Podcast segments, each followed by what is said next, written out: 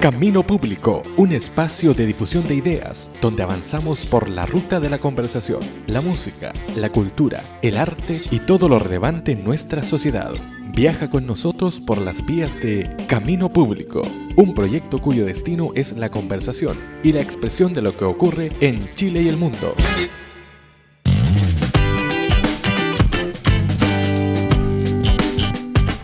¿Cómo están? Bienvenidos a esta novena edición de Camino Público. En esta jornada esperamos que bueno, que puedan seguir escuchándonos a través de anchor.fm slash Camino Público. Estamos en Facebook, también en Camino Público, para que puedan escuchar esta novena edición, este noveno episodio. Eh, nos ha ido bastante bien con José Luis Álvarez, que está junto a nosotros. Hoy día tenemos un invitado que está en la línea telefónica para conversarnos sobre educación y algunas otras eh, miradas que podemos ir planteando.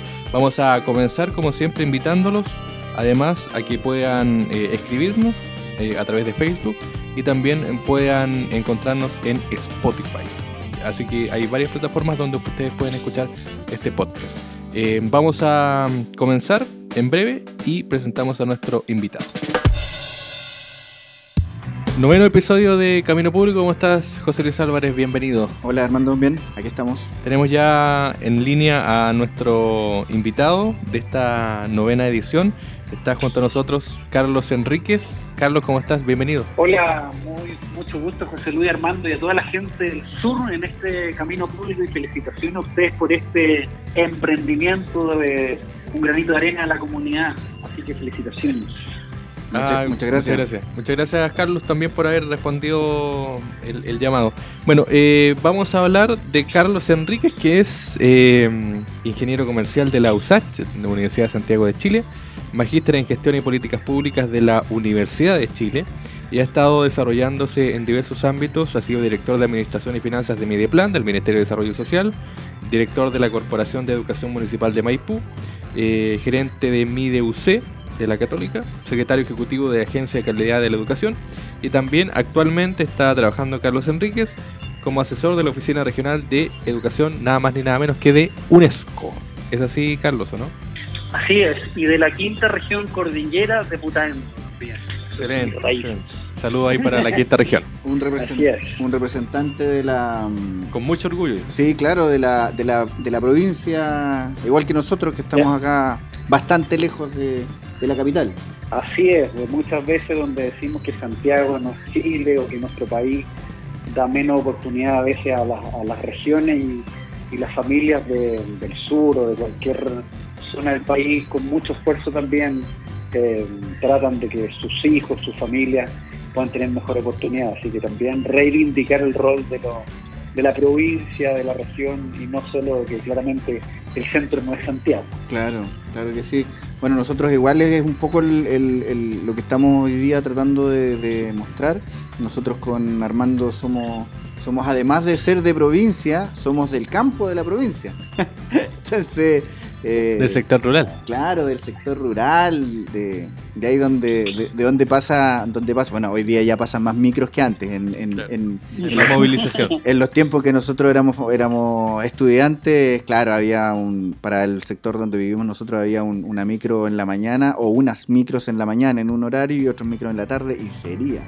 Nada más. Oye, Carlos, pero tú em, eh, sales, sale, o sea, naces y estudias tus primeros años en, en Putaendo y después, ¿dónde sigues estudiando? ¿Para dónde te vas a, buscar? Porque ya más grande, lamentablemente uno en las ciudades pequeñas no tiene, no tiene para dónde más eh, tirar en, términos de estudio. Sí, yo la básica la hice en Putaendo, la, la media en San Felipe, que es la capital de la provincia de Concagua, y después me vine a estudiar a Santiago, un provinciano en una universidad pública como la USAT para a poder tener eh, oportunidades en la educación superior. Ese es como mi recorrido entre la USAC y después la Universidad de Chile en, mi posgrado. Claro. Hablemos un poco de, educación. Eh, tú has estado relacionado justamente con la calidad de educación, con la agencia de calidad de educación. Eh, has estado también en, el Ministerio de Desarrollo Social, que son quizás los temas fuertes durante estas últimas tres décadas, desde 1990 en adelante. ¿Cuál crees que es la mirada, Carlos, de, del desarrollo chileno, latinoamericano Eh, ¿Por dónde va el desarrollo social, humano?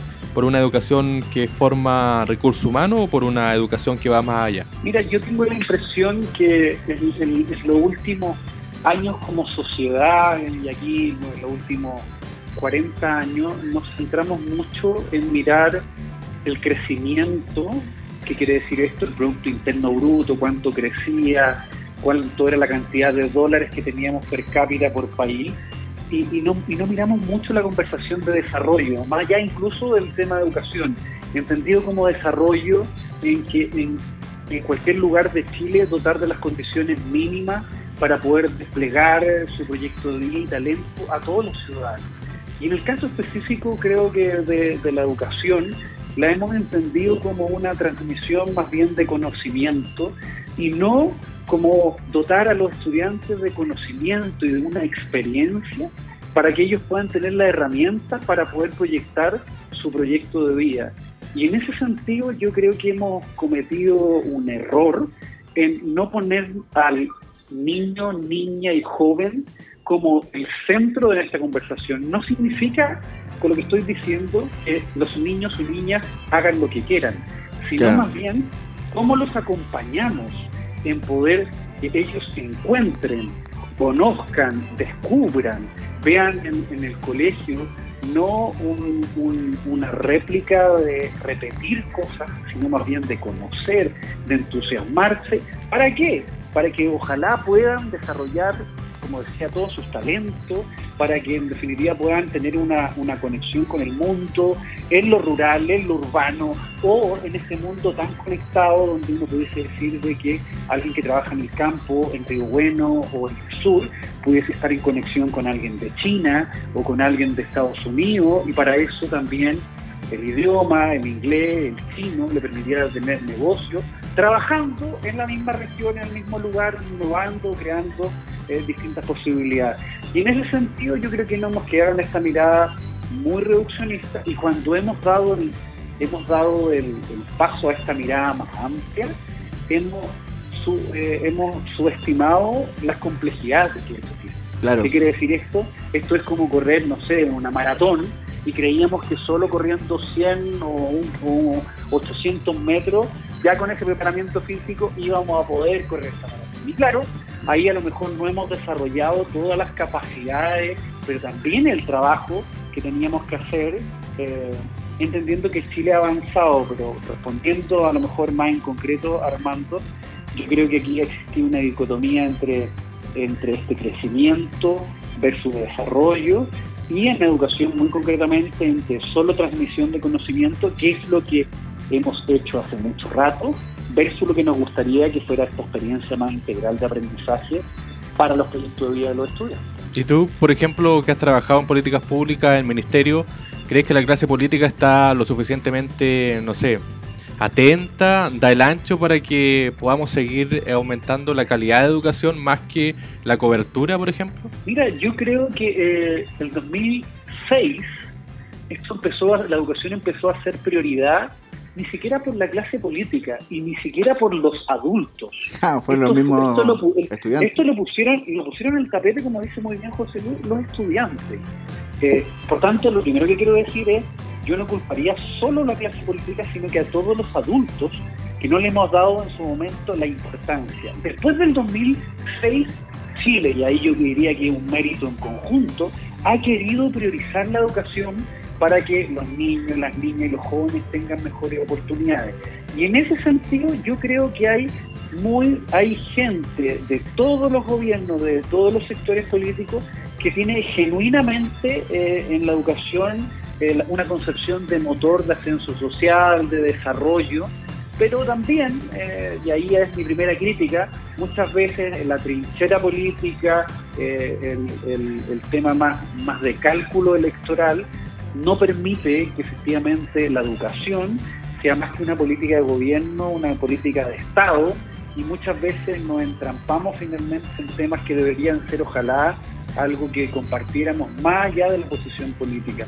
Y en ese sentido yo creo que, eh, así como en, concreto José Luis Armando, yo creo que eh, la educación hoy día, desde el 2006, es una prioridad gracias a los jóvenes, no a los adultos.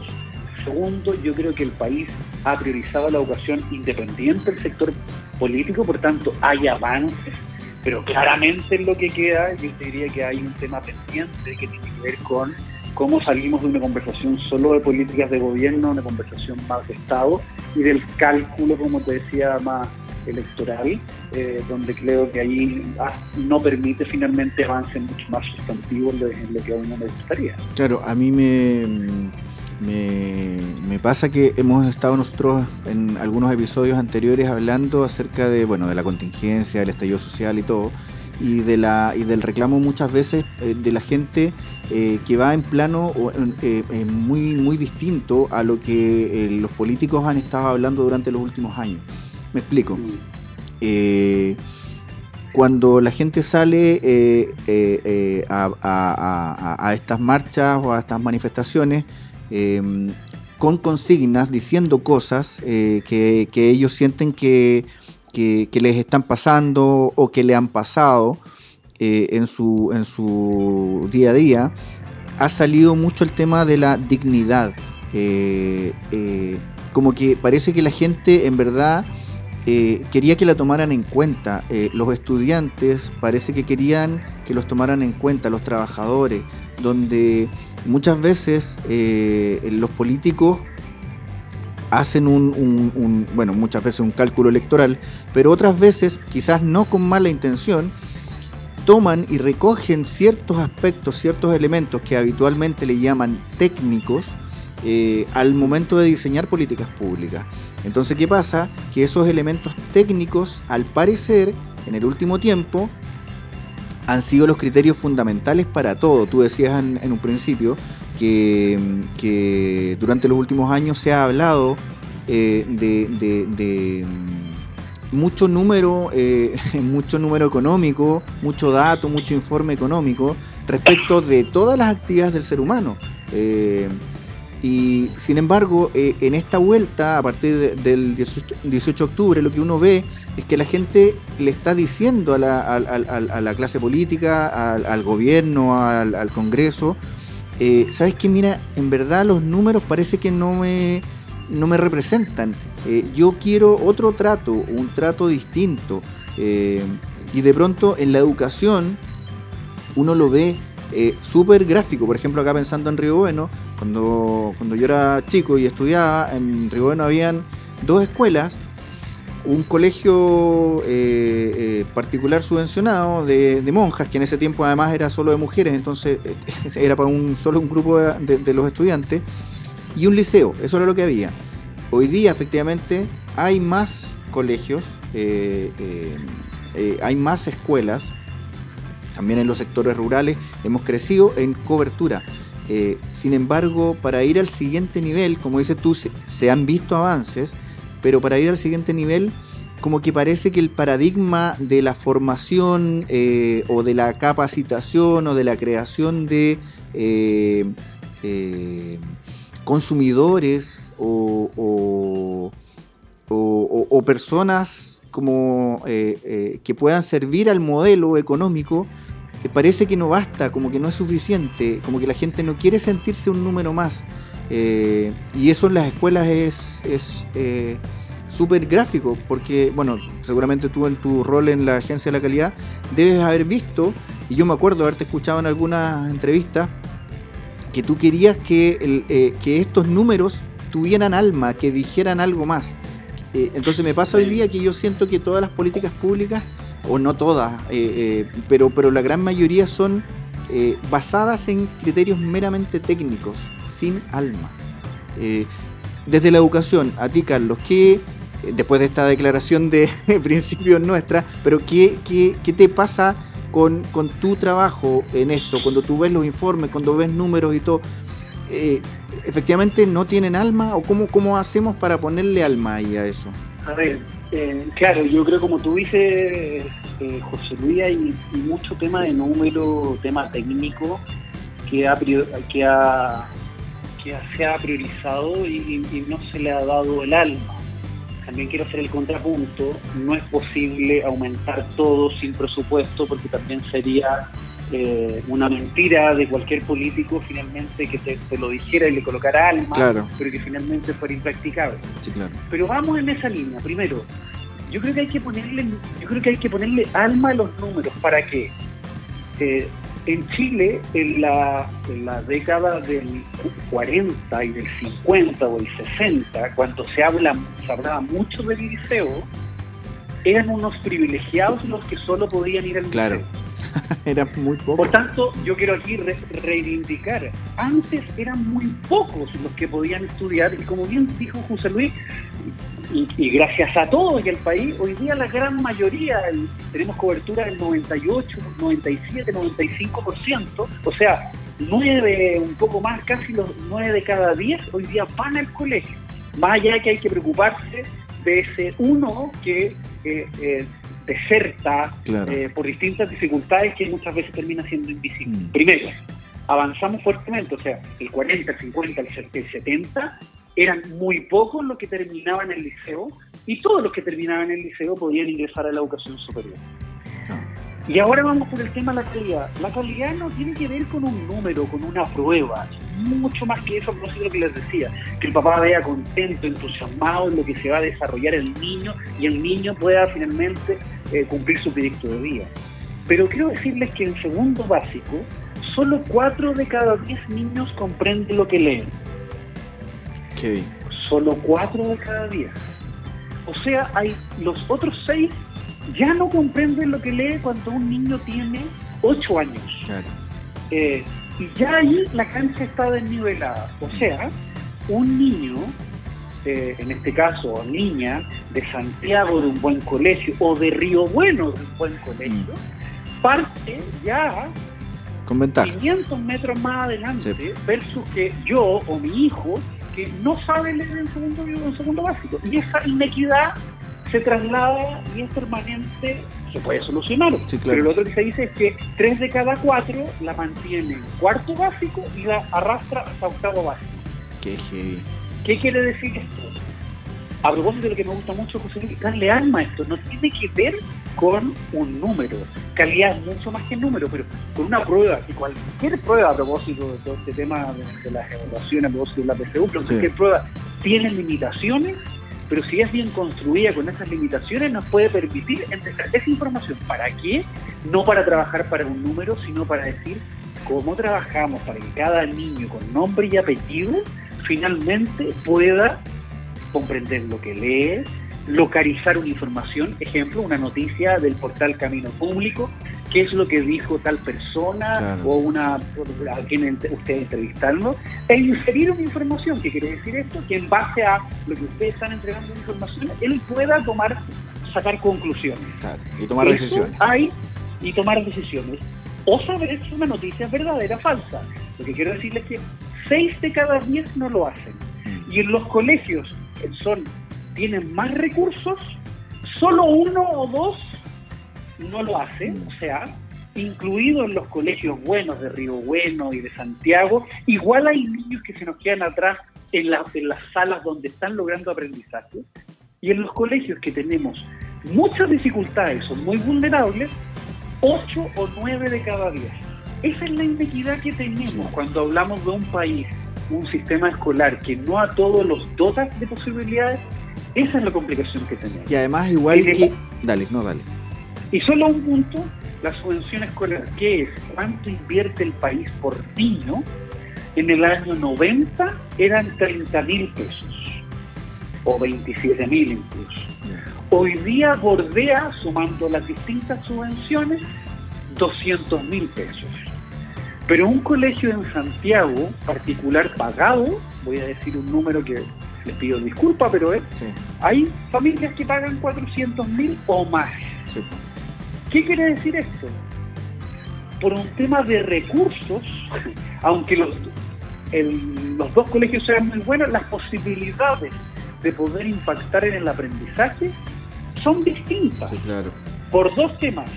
Tiene que ver con la posibilidad de recursos que tú tienes, más allá que antes era 30 y hoy día es 200, el esfuerzo que ha hecho el país, que obviamente ha invertido mucho, y por otro lado, que es la inequidad mayor. ¿Cuáles son los profesores que traemos a los colegios? Y en eso a lo mejor voy a ser políticamente incorrecto, pero eh, la gran deuda de nuestro país en los últimos 30 años es que cualquiera pudo ser profesor. Hay muchos muy buenos, muchos más o menos, pero también hay muchos que se nos quedan muy atrás. Mm.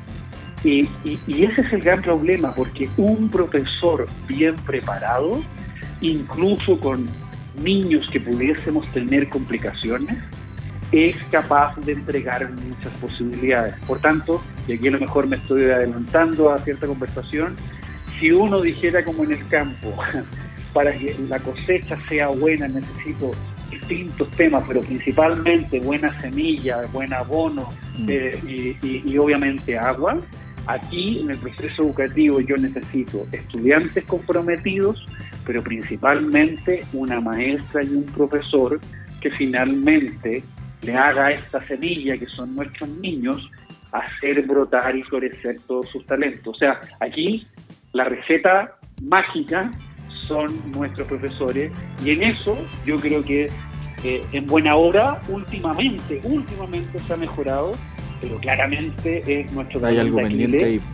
Y, hay uno pendiente que si yo soy profesor y a lo mejor tengo debilidades, tampoco lo hemos apoyado mm. eh, claramente porque ellos no son los culpables, pero claramente tenemos que hacer allí un trabajo muy importante por formarlos, capacitarlos para que puedan hacer un mejor trabajo. ¿Y hay que, en qué rol crees tú que está jugando más que la educación el, el mercado? Porque quizás uno de los problemas generalmente que se dan de por qué hay muchos profesionales justamente porque el mercado eh, no necesariamente requiere, sino que eh, si tú tienes dinero, finalmente accedes a un título profesional que eso te justifica o si en, un crédito. en algún lugar. O, o si tienes un crédito, pero finalmente es el dinero el más el que mueve más que más que que genera calidad. Y, además, a, propósito de esto, ¿qué rol crees tú que el Estado debe jugar ahí? Porque finalmente es el único que podría regular esta situación para que la calidad prime por sobre el dinero. Mira,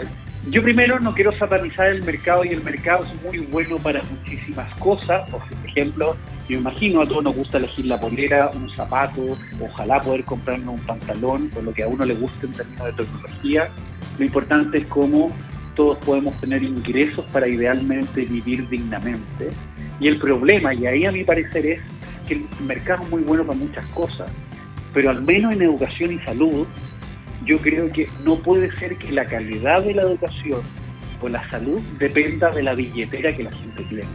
Y en ese sentido yo creo que hay un problema en nuestra sociedad que quiero decir que en los últimos años sí se ha ido regulando o más bien el mercado retrocediendo porque al menos en los colegios particulares subvencionados se ha regulado ahora, son todas fundaciones que en definitiva ya no pueden sacar eh, eh, su plata para un negocio, sino que tienen que invertirla y por otro lado, paulatinamente se va a ir eliminando el copago. ¿Qué quiere decir esto? El Estado tomó una decisión de que la billetera empiece a no ser la relevante en educación. El tema es que, claro, como tuvimos veintitantos años en que la billetera era la que marcaba la educación, esto no se hace de un día para otro y lo importante es seguir invirtiendo para que un poco lo que dices tú, Armando y José Luis, eh, la importancia de que todos, y ahí el rol del Estado es central, en que podamos, eh, independiente de donde nacemos, independiente de la billetera que cada uno tenga, el Estado pueda asegurar condiciones de calidad para todos los chilenos y chilenas, o en educación y en salud, que a mí me parece que son bienes a propósito del programa, bienes de públicos, del, de un camino público, finalmente que deberíamos, que deberíamos seguir como país eh, y que yo insisto, sí deberíamos tenerlo claro como ruta, y ahí mi opción es que creo que la Constitución debería decir que hay un rol central del Estado en salud y en educación, y cómo no esto no se hace de un día para otro, sino hay un tránsito, hay un camino público en que lo que nuestro objetivo de lo que queremos, cómo avanzamos, nos acercamos finalmente en esa dirección. Claro. Oye, em, eh, un poco en la misma línea y lo que te iba a preguntar antes, anteriormente, eh, tiene relación con, con cómo, a ver, eh, porque es, es complejo, me imagino, que las políticas públicas sean capaces de resolver cierta situación. Eh, uno entiende que eh, las políticas públicas en educación eh, van a estar centradas en, los temas que tengan que ver con educación y todo lo demás. Sin embargo, hay muchas cosas que tienen que ver con un tema anterior, que es un poco lo que tú tocabas antes, que es la situación socioeconómica de las familias de la cual provienen los estudiantes. ahí hay un tema no menor que probablemente la política, la política pública en educación eh, no tenga tanta responsabilidad, eh, pero sin embargo se tiene que hacer cargo porque eh, no es lo mismo una escuela vulnerable en una comuna vulnerable que un, como dices tú, un, un buen colegio en una buena comuna, qué sé yo, eh, seguramente si están, si están viviendo la misma, la misma situación, por ejemplo en tercero básico, están, se supone que desarrollando el mismo currículo, eh, eh, los estudiantes tienen que aprender más o menos lo mismo y todo, pero sabemos ya que hay algo previo, que es la situación de esas familias, el acceso a, la cultura, la escolaridad de los papás y todo. ¿Crees tú que, que la política en educación eh, ¿se, va, ¿se puede hacer cargo? ¿Es posible que trabaje sola? ¿O sencillamente eh, se queda corta o se va a quedar corta siempre, por lo tanto no le podemos pedir más? A ver, yo creo que los problemas o la situación socioeconómica no se resuelve solo con, educación. Eh, hay temas del contexto donde viven las familias que se requiere una política integral de vivienda, de acceso, de condiciones básicas eh, para poder trabajar con esa familia y con, y con, esos niños. Eh, diciendo eso, ¿qué quiere decir esto? Las ciudades muchas veces las tenemos segregadas, lo rural tiene más dificultades que lo urbano, por tanto aquí hay una política territorial que tiene que ser eh, proactiva para una mayor equidad. ¿Qué quiere decir esto? Pensando en Río Bueno, ojalá como no todos los recursos se concentran en el centro, sino que más bien hay una política activa de cómo proveo eh, acciones en, lo rural.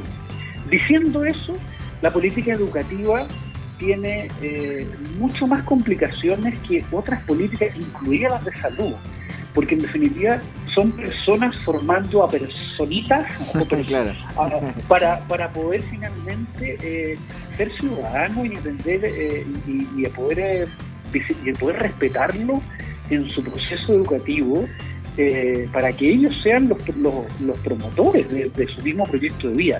Diciendo eso, claro, construir una carretera, construir un colegio, construir un hospital, totalmente distinto a cómo en el colegio dotamos de esta posibilidad a los niños. Pero sí quiero detenerme en, en, que ahí, por un lado, hay que dotar de recursos, subvención de 30.000 versus casi 200.000, una subvención en los últimos años que se aumentó en los colegios rurales versus los colegios urbanos, mm. una política mucho más proactiva, José Luis Armando, que quiere decir esto, incluso colegios más pequeños pueden tener más recursos por cada niño para poder finalmente eh, dotar de mejores apoyos.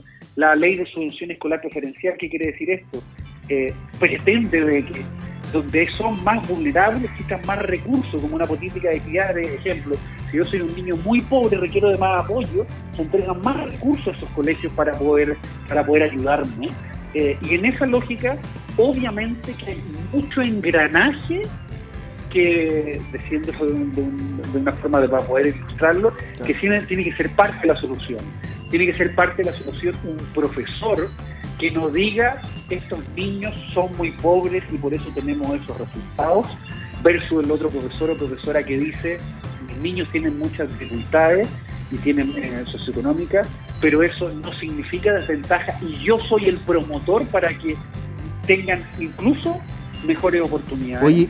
Un, un, equipo directivo y sostenedor, como un, en este caso una comuna, que también crea que es posible, y por, por decir parte del engranaje, y, en eso, como te decía, ese tipo de acciones sostenidas eh, con la familia, con los estudiantes, eh, reconociendo las dificultades, pero más bien no quedándose en ella, sino que siempre de construir una política de si se puede, también hay evidencia que en colegios muy vulnerables esas limitaciones eh, se subsanan y se entregan oportunidades a esos niños y esas.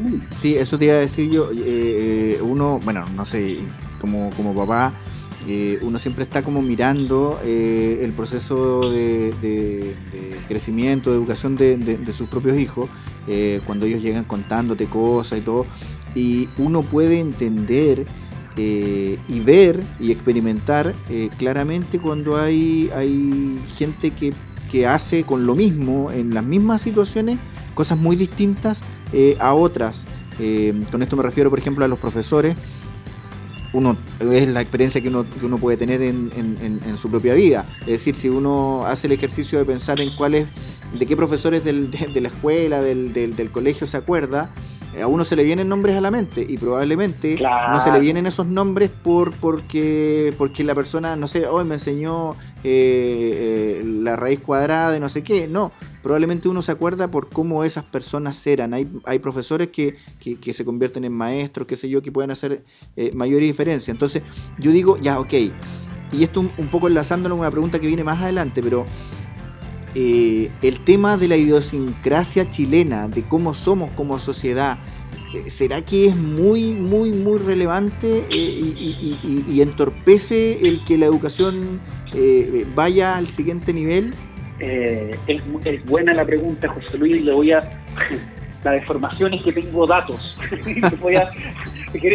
como tú dijiste, hay que darle alma a, las cosas, pero, pero también los datos nos ilustran mucho. Sí, totalmente.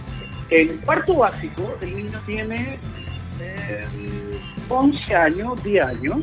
Eh, 10 años. 10 años. Eh, el 50% de nuestros niños tiene una mentalidad de crecimiento estática. ¿Qué quiere decir esto? Los niños dicen que son malos para las matemáticas. Profesora, no le enseñe. ¿sí? Sí, los Álvarez, los Enríquez, no sé cuál es tu apellido, Armando. Hernández. Los Hernández. Los, Hernández son, somos malos para las matemáticas, profesora. ¿Para qué, para qué le enseñan? Si, si todos somos malos, mi abuelito, mi tío, mi primo, eh, eh, somos todos, no le enseñe más, no, no gaste tiempo. ¿Qué quiere decir esto? Que uno de cada dos, y en sectores rurales y en sectores más vulnerables, 8 de cada 10. Pero en promedio, lo que dice, uno de cada dos de nuestros niños de 10 años cree que no puede aprender. O sea, nació malo para la lectura, nació malo para las matemáticas. Y eso está absolutamente familiar. Y lo que aquí está comprobado, que hay que decirle a la gente que nos escucha, los niños a esa edad lo que dicen y su percepción es solo en función de lo que los adultos le hemos dicho. El tío, el abuelo, el papá, la mamá, el profesor, la profesora, todo lo que le hemos dicho. Mm. Por tanto, si yo fuera el mejor profesor de matemática, o el mejor profesor, la mejor profesora de inglés, o el mejor profesor de lenguaje, más allá que nuestros profesores necesitamos apoyarlo porque hay una brecha importante para que lo puedan hacer bien, si fuéramos aún así los mejores, el niño parte muy atrás porque no cree que puede aprender. Mm. Y en eso, yo creo que aquí, y a toda la gente que nos escucha, hay que mirarse las cosas que les decimos. O sea, muchas veces los papás, como dice José Luis, y en este caso también dotamos de mayor seguridad a los niños que a las niñas. A los niños le decimos, Joaquín, te va a ir súper bien, eh, no te preocupes, mientras a la Jesús le decimos, que su revisa, claro, no vaya a equivocar. Mm. O sea, O sea, desde esa perspectiva somos nosotros los que cargamos a nuestros niños y ahí a propósito de esta idiosincrasia, vale la pena nos, obviamente, revisar y mejorar las políticas públicas que tienen que ver con un impacto mayor en el sistema educativo. Pero a propósito de tu pregunta, los adultos, los papás y la mamá, eh, el adulto significativo, cualquiera sea, tenemos una responsabilidad porque los niños no están creyendo en que pueden aprender de los errores, en que no hay que esforzarse, en que, no, en que las cosas no salen a la primera, requieren esfuerzo, en que es bueno tener curiosidad, en que es bueno finalmente experimentar y no finalmente quedándose viendo la televisión u otro. Y eso también los adultos somos responsables. Claro, que quizás de pronto como que uno tiene mm, esa idea porque uno lo ha escuchado o muchas veces te, te, pasa que, por ejemplo, yo provengo de una familia eh, bastante sencilla y, entre mi familia eh, eh, uno muchas veces lo escuchó eso. Y de pronto yo tuve la suerte de, poder llevar a los niños a, buenos colegios y nos pasa que que, mm, que, la realidad del...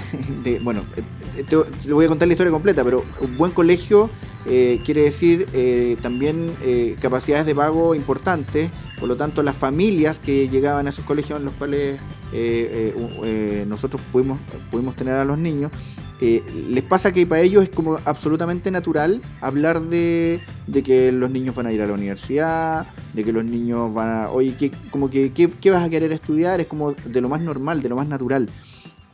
Y, es totalmente distinto eh, muchas veces de lo que se habla en los ámbitos de, de, colegios, de escuelas mucho más...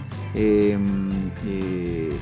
a ver, sencilla, vulnerable, no sé qué palabra usar, pero en definitiva que uno asume que los niños tienen menos recursos en todo sentido, menos recursos económicos, menos recursos culturales, eh, y para ellos muchas veces se sigue manteniendo esto de que hay cosas que, no le van a funcionar, y, entonces uno dice, ok, entonces la diferencia entre la proyección de cada uno de esos dos niños, eh, el niño de clase alta, el niño de clase baja, o, el que accede al buen colegio y el que accede al colegio más o menos o al malo, eh, está en también lo que ha venido escuchando desde chico, en, lo que la familia cree que, que es su, su, techo, hasta dónde va a poder llegar. Por ejemplo, si uno le pregunta, no sé, a mí me gustaría que si uno le preguntara a un niño en una escuela, a la escuela Pampa Río, yo tengo amigos, una amiga, varios amigos en la escuela Pampa Río, eh, en Río, bueno, a mí me gustaría que si yo le pregunto en la escuela Pampa Ríos a un niño, ese niño me diga que quiere estudiar, no sé, astronomía en la católica, eh, o que quiere estudiar, eh, no sé, ingeniería en la Chile, o, que quiere irse a estudiar afuera del país, o que quiere ser astronauta.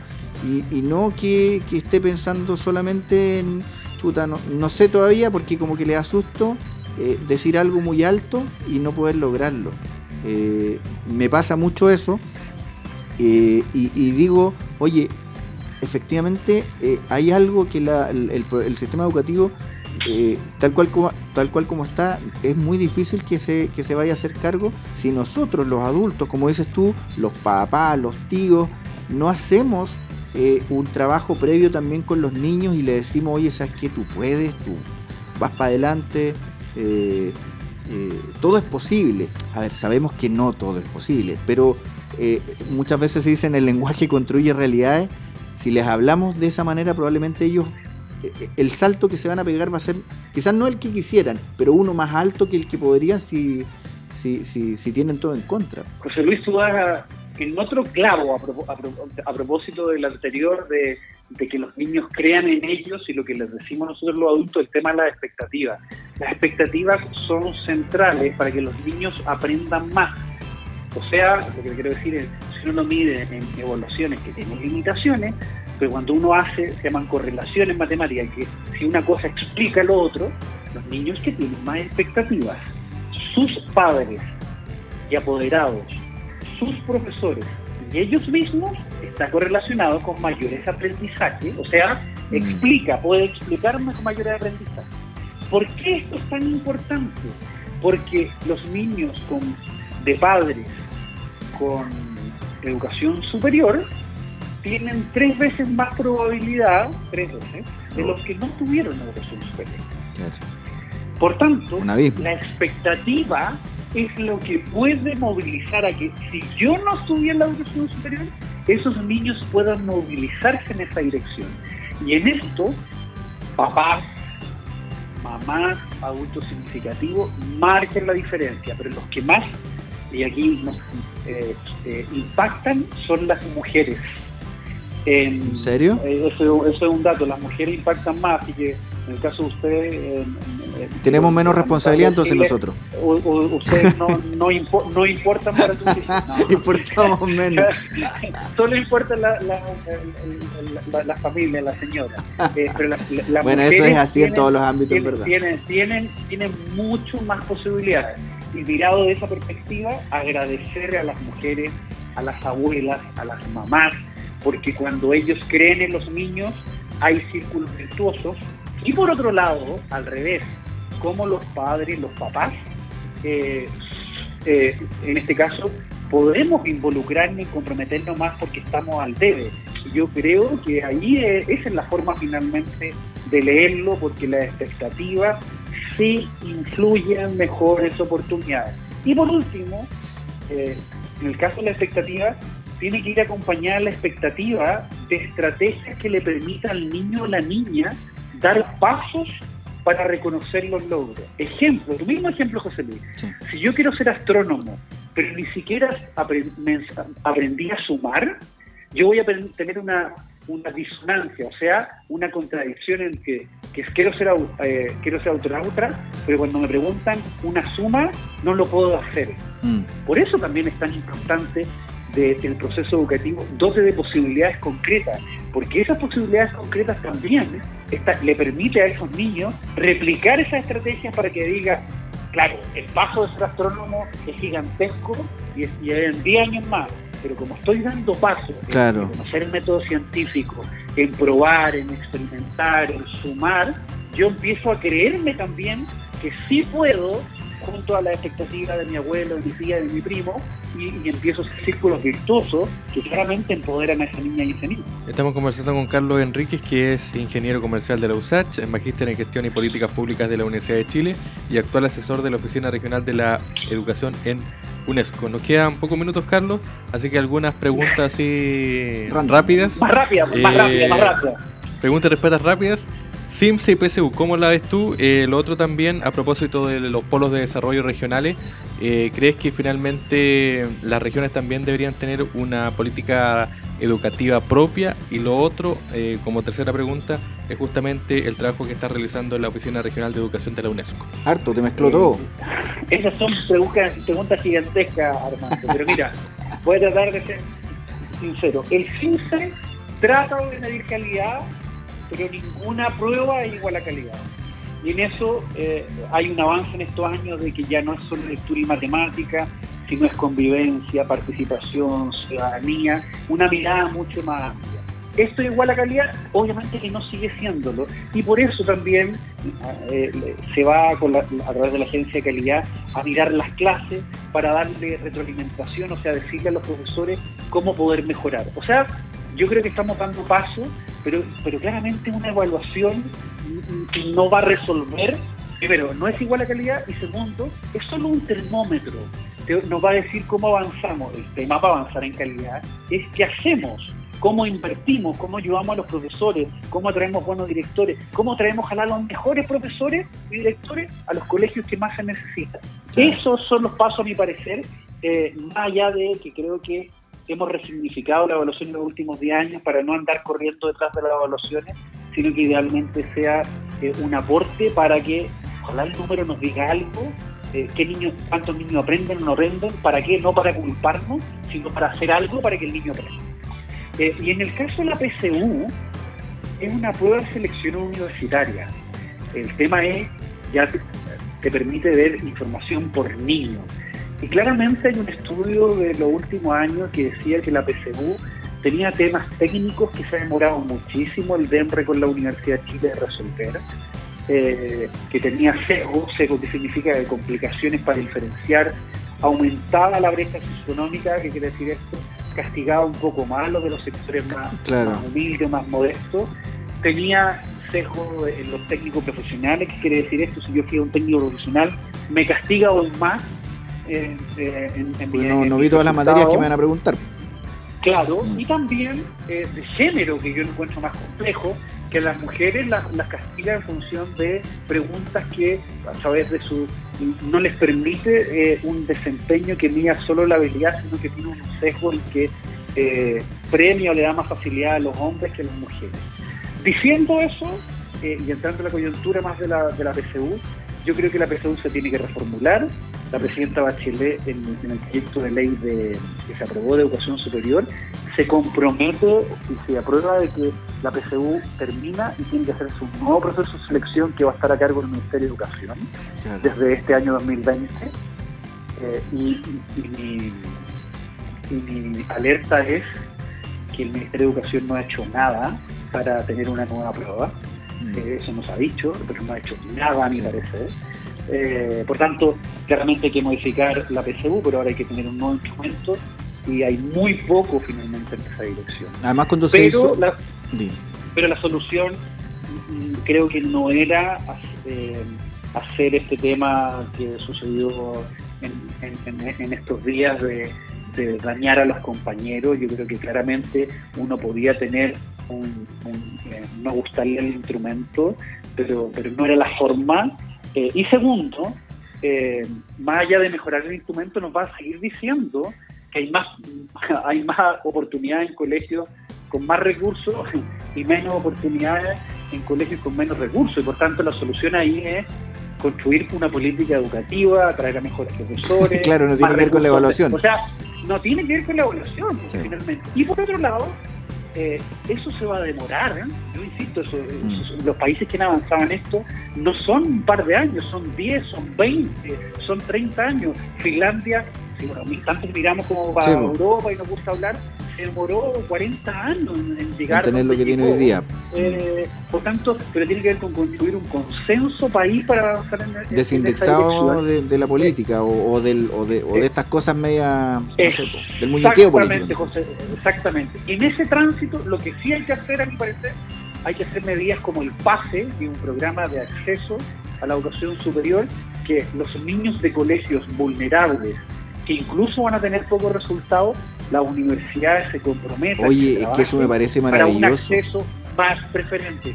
Hay niños de todos los colegios de Río, de todos los colegios del país. Acá en Crucero, ahí está está pegado el, programa PASE, ah, un letrero del programa PASE de la Universidad Austral con el colegio de aquí de Crucero, que está a tres kilómetros donde vivimos nosotros. Y, y los buenos estudiantes si hacen, eh, si se preparan, si hacen un propedéutico, van a tener acceso directo a la universidad. Yo creo que ese programa hay que hacerlo más sustantivo, con más programas, y eso no se ha hablado, y hay que decirlo que solo se habla en el camino público.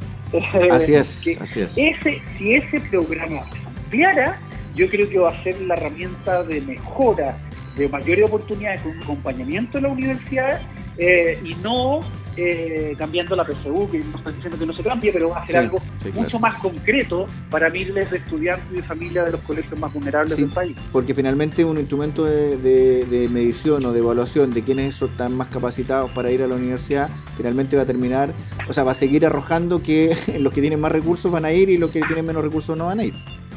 Mira, del quintil más bajo, que quiere decir del que tiene menos recursos, solo entran dos de cada diez a la educación superior. ¿Y del más alto? Del quintil, del quintil más alto, ocho de cada diez. ¿Y terminan la carrera cuántos? ¿Ah? ¿Cuántos terminan la carrera?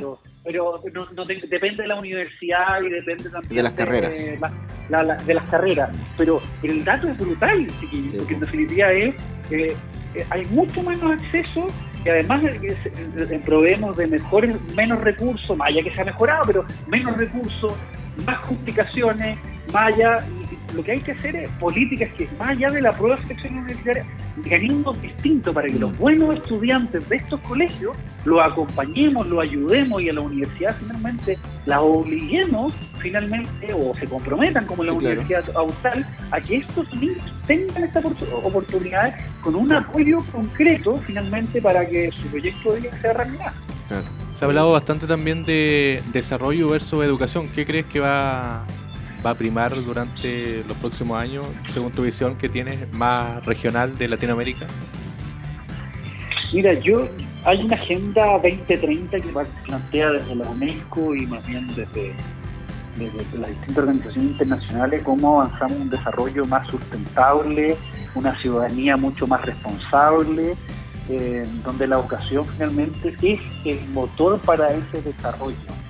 Eh, yo espero que finalmente Latinoamérica, que Chile, que nuestras regiones tengan un rol mucho más activo, eh, me mezclo de tu pregunta, que los pueblos de desarrollo tienen que partir de lo local, eh, en todo ámbito, incluido la educación, hay que fortalecer la escuela, el colegio, la red de escuelas, la comuna, eh, la transferencia, y, el consultorio, las organizaciones sociales, eh, las radios comunitarias, y desde ahí finalmente tener esta mirada más global.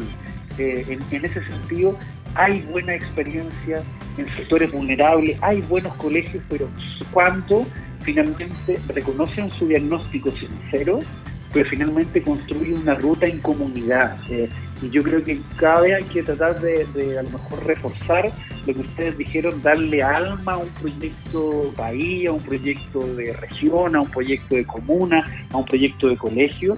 Eh, pero esa alma también tiene que ir dando pasos para profesionalizar, para hacer las cosas bien, no, no, no ah, como se dice en el campo, como resulte, sino de buena manera, profesionalizando el trabajo en la sala de clase. Y ahí para alcanzar ese desarrollo la educación también se tiene que profesionalizar, no cualquiera puede ser profesor y claramente los que estemos ayudando en el sistema educativo también tenemos que hacer bien las cosas para apoyar a los profesores finalmente y que, nuestros niños puedan cumplir su proyecto de vida.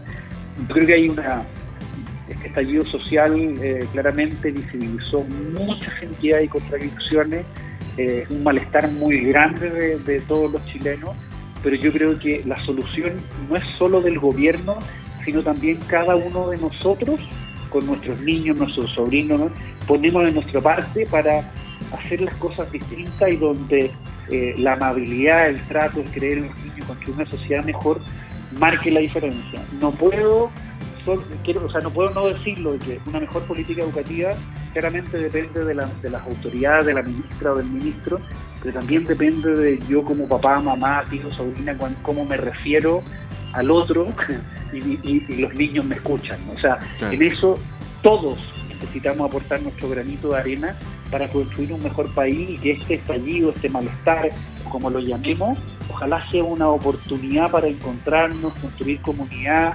aprender a vivir en diferencia y mm. aprender a respetarnos, que yo, yo insisto, en eso tenemos mucho camino que recorrer y eso no se aprende en, un libro, sino que finalmente se aprende viviendo el respeto por el otro eh, en la familia, en el barrio, en la cancha de fútbol y en la sala de clase. Y en eso todos somos responsables finalmente de aportar un granito de arena para construir una mejor sociedad para nosotros pero también, como les decía, dándole el ejemplo a nuestros niños. A los demás también. Oye, Carlos, tú em, estuviste dirigiendo la Corporación de, em, de, Educación Municipal de Maipú, Maipú una comuna muy grande, súper importante dentro de Santiago y, debe ser de las más, eh, con mayor población también de, Chile. Me parece que, no sé si es la con mayor población o con Ponte Alto estaban junto A, junto, junto a Ponte Alto, claro. ahí Oye, em, entonces, eh, en tu rol eh, eh, trabajando ahí en esa, en esa corporación de educación municipal, em, a tu juicio, ¿cuáles debieran ser, no sé, pensando por ejemplo que nos escuche el director del DAIM en Río Bueno, en, en Lago Ranco, en San Pablo, por acá, en estas comunas del sur, comunas pequeñas del sur, eh, algunos, algunos tips o algunas cositas que, que, tú dices, mira, sabes que por ahí, sin ser así como dar la, dar la papita, eh, porque obviamente todas las comunas deben ser distintas, pero, pero por dónde más o menos debiesen transitar eh, el, trabajo tanto a nivel directivo como de los mismos profesores o de los equipos de educación municipal. Mira, si me invitan, eh, podemos y así hacer un programa en vivo. Eso, si me invitan, el dar, en esos lugares. Pero mira, si, uno dijera al alero de la evidencia, José Luis Armando, primero, hacer el estudiante protagonista. ¿Qué significa eso? Hablar menos lo adulto y hacerle más preguntas para que ellos hablen. ¿Qué significa? ¿Qué crees que dice este texto? ¿Cómo tú visualizas? Si tiene un final distinto. O sea, lo que dice el gran experto es hacer transpirar a los niños y a las niñas más que solo hablarle nosotros. Mm. Y eso también es también para nosotros los, papás. Eh, tomamos muchas veces que creemos que lo que los niños están pensando y más bien te decimos cosas, pero no lo hacemos pensar, ir en busca de soluciones, eh, buscar otras formas alternativas. Por tanto, hacer a los niños y a las niñas protagonistas en todo lo que hacemos. Segundo, que la educación sí puede ser con identidad y puede darle un sello que sea atractivo. La escuela no está para hacer finalmente eh, un, circo, ni tampoco para que estén todos los días eh, los niños eh, pasando lo estupendo, pero sí para desafiarlos. Y, el proyecto, cuando les, damos cultura, les damos arte, les damos deporte, los niños aprenden más lenguaje y matemática. O sea, colegios con sello, eh, con, con, esta mirada más integral, los niños aprenden más lenguaje, matemática y ciencia, e inglés y otros. Tercero, los profesores son el centro de lo que uno puede hacer. Mm. Eh, los estudios de la OECD dicen, los niños no van a aprender más que lo que saben los profesores. claro. Algo que parece simple, pero... parece muy mm. simple, pero es, mira, un buen profesor permite que un niño aprenda como lo que él aprendió. O sea, en ese sentido, eh, invertir en los profesores todo lo que podamos resulta central. Y por otro lado, cómo finalmente construimos comunidad. Comunidad, comunidad de aprendizaje, sumando, ojalá a veces cuesta sumar a los papás, eh, pero hacer reuniones a las 5 de la tarde, tratar de que sea a la hora que ellos puedan, hacer actividades no para retar a los, porque no hizo esto, sino como juntos vamos aprendiendo. A los papás nadie nos enseñó a ser papás, por tanto, cómo juntos vamos aprendiendo finalmente en ese sentido. Eh, obviamente que en educación hay y, van a seguir existiendo muchísimos problemas, pero la gente que es parte de la solución eh, en el día a día, que creen los niños, que, que siente que todos los días aportan un granito de arena, transforma vidas. Y esos son los profesores, como ustedes decían, que nos acordamos. Y por último, un buen director o una buena directora, un buen equipo directivo es el promotor, propulsor finalmente de que esto florezca, de que esto finalmente avance, de que finalmente podamos sacar eh, lo bueno de nuestros profesores y de todos nuestros estudiantes. Son los que, son los que van a entusiasmar al resto del equipo. Eh, eh, como ustedes dijeron, son los que le van a dar alma a un proyecto, van a sumar a las personas, las dificultades van a encontrar posibilidades para poder salir, eh, cuando uno no hay una carencia van a encontrar un recurso finalmente para poder avanzar, o sea, mm. ellos son los que permiten. la política pública tiene que ser menos eh, hacerse cargo de la segregación, entregar más recursos donde más se necesita. Como ustedes dijeron, no que, tengamos educación de acuerdo a nuestra billetera de mercado, sino que ojalá todo. Pero luego de eso, claramente el director, la directora, los profesores, la comunidad, eh, el time, son los que marcan las diferencias. Y aquí no van a llegar profesores de Finlandia, sino que son los profesores de Río Bueno, los profesores de la... Gorranco de San Pablo. La Gorranco de todos estos lugares, son ellos los que tienen fortaleza, los que tienen cualidades que muchas veces hemos pasado desapercibidas y lo apoyemos en sus debilidades finalmente para que ellos ojalá se entusiasmen más y que eso finalmente se transmita a los estudiantes para poder avanzar. Pero yo insisto, siempre hay problemas que son infinitos lo importante es cómo encontrar palancas para que con los recursos y las oportunidades le permita a las comunidades dar avances y que sea visible para ellos, para ojalá alentarse y seguir adelante en pos de ir construyendo y desplegando los proyectos de vida de, los estudiantes. Muy bien, pues Carlos, se nos acabó el tiempo, así que te agradecemos que te hayas dado justamente el tiempo de la redundancia para conversar con nosotros eh, y bueno, éxito en estos proyectos. Que haya otras oportunidades también. Sí, vamos a repetir o algún tema que la, la misma comunidad le, le, interese, quizás algo más específico. Así es. Ningún problema dentro de lo que podamos aportar un granito de arena para que los papás se comprometan, los adultos aporten, los profesores finalmente ante las dificultades también vean ojalá posibilidades y le podamos ayudar, o los mismos directorios, los DANI sostenedores y las comunidades finalmente avanzar, porque yo insisto, eh, avanzar en educación es muy difícil, pero cuando esto es, se va trabajando en equipo y se van alentando y se van visibilizando los pequeños avances, eh, esto transforma vida y son procesos muy lentos, pero claramente marca vida y yo en eso eh, me declaro eh, un, un ferviente positivista y soy positivo en el hacer y creo que finalmente cuando no somos parte del problema, sino más bien tratamos de ser parte de la solución, se puede claramente marcar la oportunidad en, en nuestros niños Claro, nada más importante que, darle a los niños, a las futuras generaciones, algo, algo en que creer, algo, algo grande, darles épica.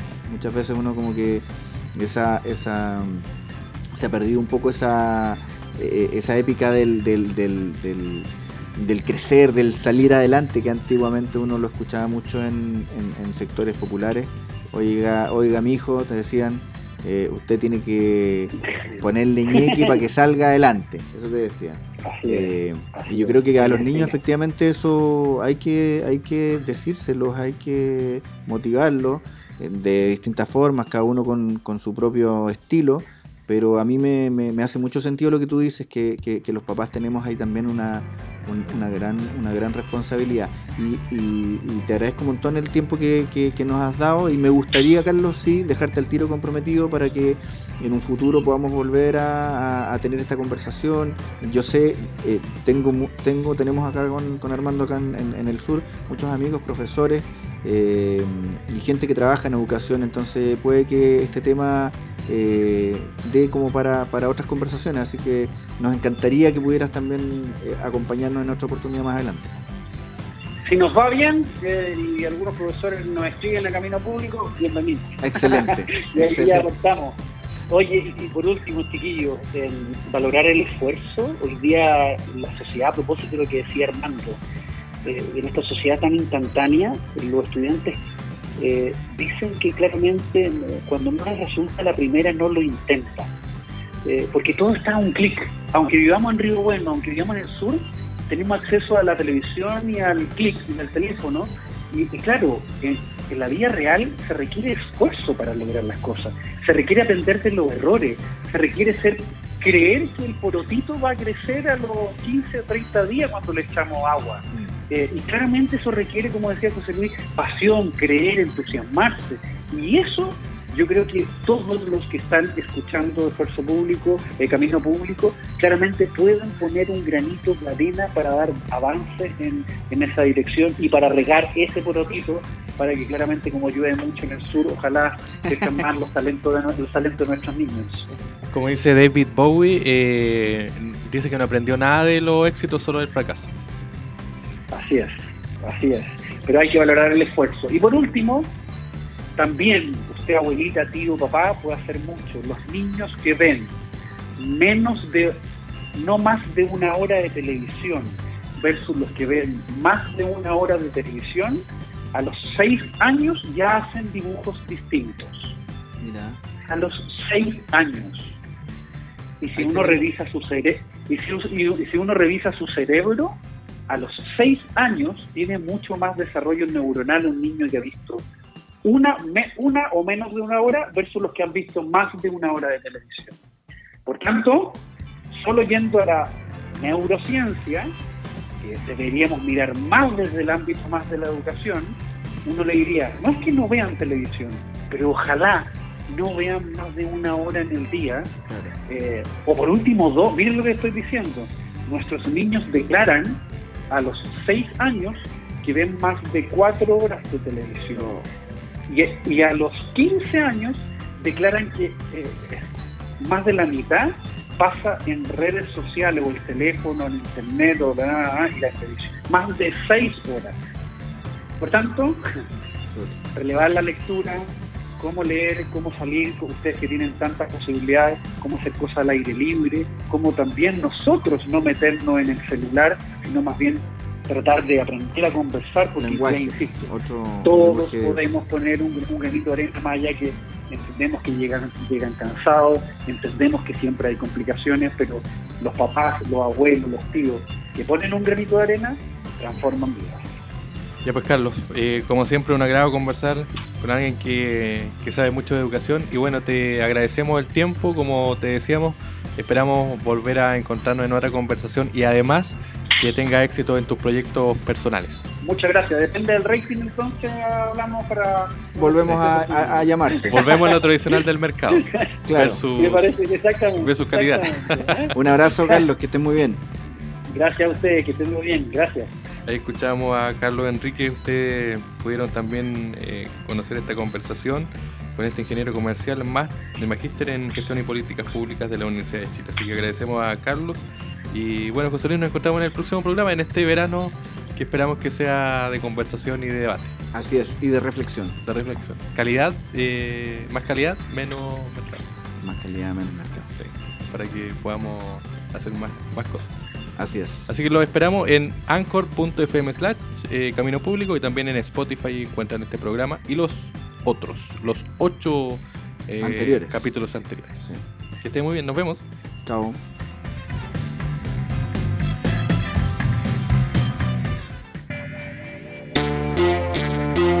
Camino Público, un espacio de difusión de ideas donde avanzamos por la ruta de la conversación, la música, la cultura, el arte y todo lo relevante en nuestra sociedad. Hoy viajamos por las vías de Camino Público. Será hasta una próxima edición.